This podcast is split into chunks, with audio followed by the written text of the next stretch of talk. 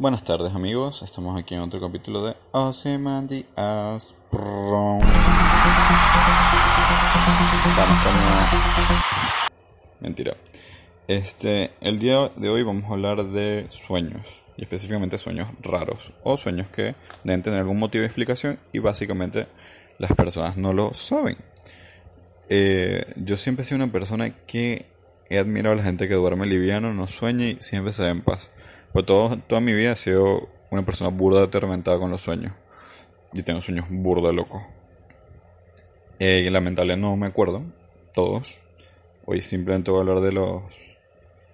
Creo que son, no sé, cinco que, que más recuerdo y más me marcaron a lo, a lo largo de mi vida.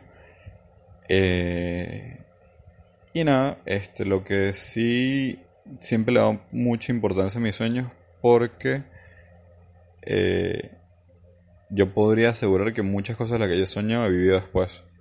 Y eso creo que eso no creo que no, eso se llama déjà vu. Entonces que constantemente tengo o sea, tengo situaciones en la vida real que yo siento o mi cerebro percibe que ya las vi o viví, pero en realidad es que, o sea, mi respuesta a eso es que yo digo que ya las soñé. Entonces que no veo, es que veo el futuro o algo así, pero está bueno pensarlo. Simplemente de hacer paja y de hacer unos, no sé, unos químicos del cerebro y que, que no funcionan bien, pero bueno, me dan paz eh, tener ese pensamiento. Y le ponen, no sé, algo divertido a la vida, que es todo lo que estás viviendo, en un momento lo soñaste, entonces como que te tocaba estar allí, por así decirlo. Y nada, empezamos con los sueños. Yo le voy a poner sueños raros. Y así se llama el capítulo de hoy. Sueños raros.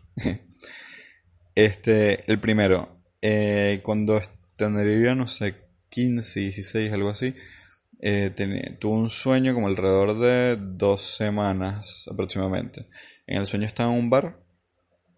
Eh, bien detallado podría, creo que podría recordar las botellas que estaban, eran, licores venezolanos.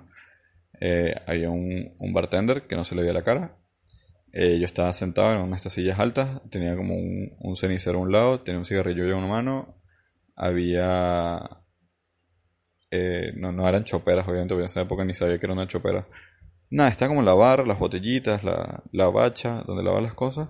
Al lado mío, al lado de mí, perdón, había una mujer vestida de rojo, la cual no tenía cara. O sea, no, no le diferenciaba la cara, no es que era tipo algo hueco, tenía un vestido rojo y tal, Entonces yo asumo que en el sueño estaba interactuando con ella. Y en el sueño eh, realmente no era muy largo. Lo que pasaba a continuación era que alguien me tocaba el hombro. Yo me volteaba, esta, esta asumo que era una figura masculina de pie. Tenía un vaso en la mano, me lo pegaba en la cara. Yo me caía del banco donde estaba sentado, caí en el piso como mirando hacia un lado, sentía la sangre caer por la cara y ¡pum! en un abrir y cerrar dos me despertaba. Eso lo soñé aproximadamente dos semanas. Como podrán creer, estaba burdo paranoico y no salía ni a la esquina. Así que era una puta ladilla, eso se lo puedo asegurar. Saber que ibas a soñar lo mismo toda la noche. Esa no fue la única vez que, que soñé algo durante mucho tiempo. La siguiente vez que soñé algo durante mucho tiempo era. si era mucho más darks y peor. El sueño más o menos iba así. Este. Soñé que estaba en una mansión muy, muy grande. Imagínense, no sé, una mansión de tres pisos, habitaciones, eh, sótano, terraza, un patio, eh, de la cual había una reja, o sea, no podía salir como el precinto de la, de la mansión. Entonces tenías como una sala de estar gigante y tal, bla, bla. En esa época había una, había una película burda famosa que siempre pasaba en Venevisión, que era algo así como una casa gigante donde asustaban. Creo que básicamente fue la culpable de todos mis males y de este sueño. Y nada, estaba con, con mis amigos de ese momento. Y en, en, el sueño había un maldito que parecía el carajo este de Scream. No es Scream, mentira. De, de ser lo que hice el verano pasado. Que tenía como un garfio y tal, no se le ve la cara. Que tiene una capucha. Eh, que nos perseguía. Entonces, el sueño era básico sencillo. Corre por tu vida. Corre, podías correr solo, acompañado, no sé, con el amigo que quisieras. Eh, si te agarran, te matan, te despiertas. Básico, sencillo. No era traumático, no pasa nada. De hecho, siempre te agarraban. Eh, o me agarraban en este momento, no sé, las personas que eran producto de mi imaginación, obviamente, mi amigo. Me agarraban y me despertaban. No es que me dolían, ah. pero el problema era que todos los, todas las noches tenía el mismo sueño. ¿Y cuál, cuál es la, complejidad del asunto? ¿Y cuál, es la parte que lo, vi raro y, y al final lo terminé bien entretenido? Cuando tú sabes que ya estás en un sueño, y lo sabes y no sientes miedo y, y no sé, como que haces bien tu sueño como una persona normal, eh, teniendo el mismo sueño todos los días, ya tú te conocías tu sueño. Entonces yo lo que hacía día tras día era correr por lugares diferentes, hacer cosas diferentes en mi sueño. Es loco, sí. Me van a decir, podrían decir que estoy hablando paja, pero la verdad es que no.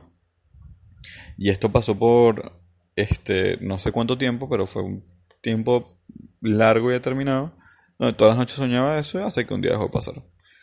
Eh, pero nada, mi papá también me contó una época que él también, que él también soñaba así, así que no sé si es hereditario, locura hereditaria nocturna o qué carajo, pero, pero estuvo bueno. Eh, yo viví cuando era pequeño en la playa, en Falcón, en Venezuela. Entonces, usualmente siempre he tenido sueños de con el mar, la playa y tal, bla, eh, pero los más frustrantes y horribles en, la playa eh, habían dos tipos. Uno que estaba tranquilo en la playa con mi familia, amigos, solo, qué sé yo y tal, y no me podía salir de, salir de la orilla. O sea, era como que venían olas, me revolcaban, yo me intentaba salir, el mar me chupaba, me chupaba, me chupaba. Y era una heladilla, pues, ¿sabes? Una desesperación como que quieres estar en la orilla y fuck. O sea, no, no se puede.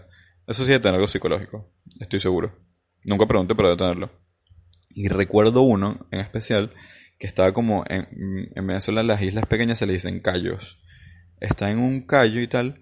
Es como que estoy viendo hacia el horizonte y en el horizonte viene como una ola gigante y yo bueno digo, X, nada. Me voy a la otra punta de la isla, no pasa nada. Cuando iba a la otra punta de la isla, también venía una ola. Entonces era como que toda la isla venían como un círculo de olas gigantes que iban a reventar en la isla. Y era como que me digo, ¿qué puta mierda estoy soñando? ¿Por qué carajo estoy soñando esto? Eh, y nada, X como que cayeron las olas y me desperté y dije como, ah, puta vida, ya, ya está. No fue, no fue dramático. Eh, en, he tenido, creo que ya de grande más nunca soñé, lo soñé. Esto me imagino que era por pena o algo así. Pero eh, cuando era más, no sé, ponte como hace 10, 12 años, tenía muchos sueños donde yo en el sueño estaba desnudo e interactuaba con, mucho, con, con gente que todo estaba despierta, vestida. Pero lo que me parecía chistoso, o sea, al principio me daban pena, obviamente, pero lo que me parecía chistoso después es que todo el mundo me, trataba como si yo tuviera ropa. Pero yo estaba desnudo y me veía desnudo y era como, ¿sabes? Y en el sueño nunca se da la situación de, ¿sabes? Me voy a vestir, me voy a poner un pantalón o algo. O sea, nunca se da la situación. Y era burdo de raro.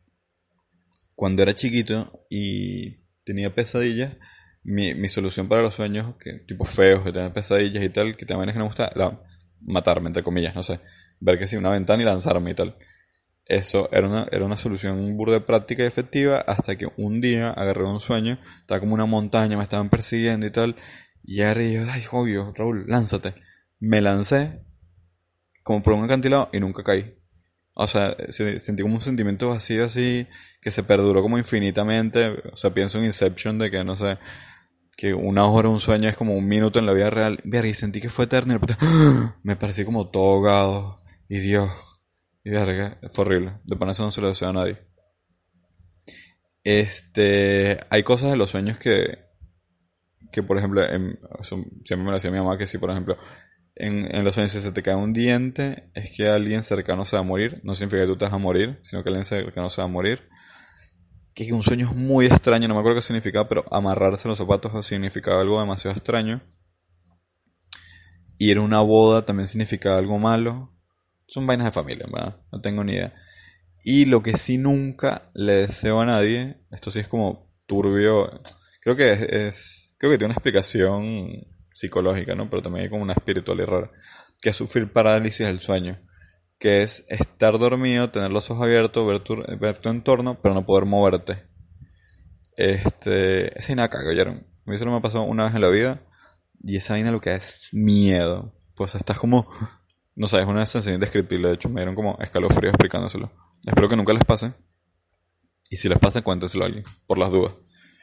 Eh, bueno, nada, eso fue lo, eso es lo que, lo que tengo. En realidad tengo sueños mucho más raros y turbios, pero prometo, o sea, voy a intentar escribirlos apenas me levante, porque el tema de los sueños es que, que apenas te levantas, ¡pum!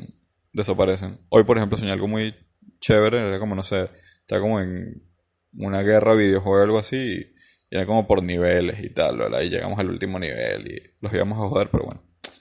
Ando burda falta de detalles. Y nada, si tienen algo que comentarme de sus sueños o algo, me pueden dejar un comentario, escribirme, agregarme, putearme, no sé, decir que para hacer esto. Nah, mentira, igual lo voy a seguir haciendo. Y nada, espero que hayan disfrutado esto y que, no sé, que me están escuchando por allí. Nada, saludos, los quiero